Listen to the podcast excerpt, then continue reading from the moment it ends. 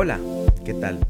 Les saludamos Karim y Andrés Morera y queremos compartir contigo un mensaje para que tu día sea exitoso.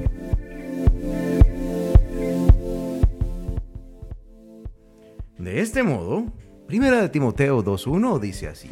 Así que recomiendo ante todo que se hagan plegarias, oraciones, súplicas y acciones de gracia por todos.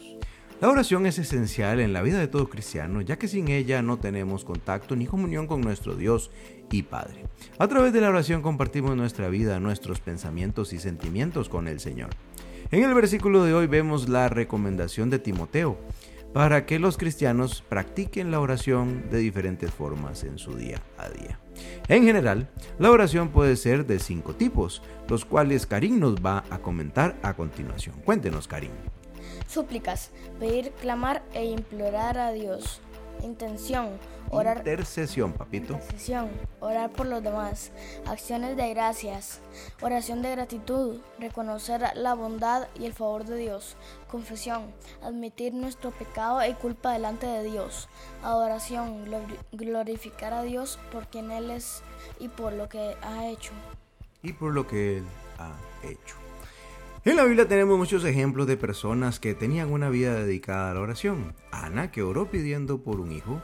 Daniel, que aún bajo la pena de muerte no se dio y continuó hablando con Dios. David, que se mantenía siempre activo en oración y alabanza al Señor. El apóstol Pablo, que aunque lo habían azotado y estaba preso, oraba e intercedía por los hermanos. Y por supuesto, el Señor Jesús, que se apartaba constantemente para orar al Padre.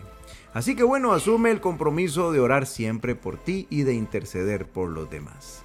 Señor, enséñame a orar, ayúdame a buscarte siempre en adoración y a anhelar pasar tiempo contigo. Te pido perdón por mis faltas, por no dedicarme a la oración tal y como debería. Te agradezco pues que aunque soy débil, tú me ayudas y me amas. Quiero ser un instrumento tuyo para interceder y orar por las personas a mi alrededor.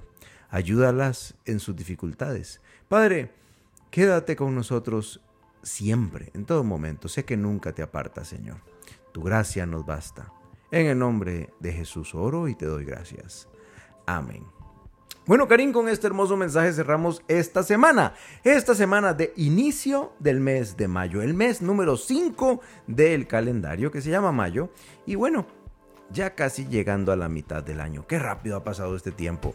Te invitamos a compartirlo, este mensaje que se llama... La importancia de la oración. La importancia de la oración, como siempre, le damos gracias a su Biblia y nos escuchamos el lunes Dios primero en el futuro. Chao. Chao, chao.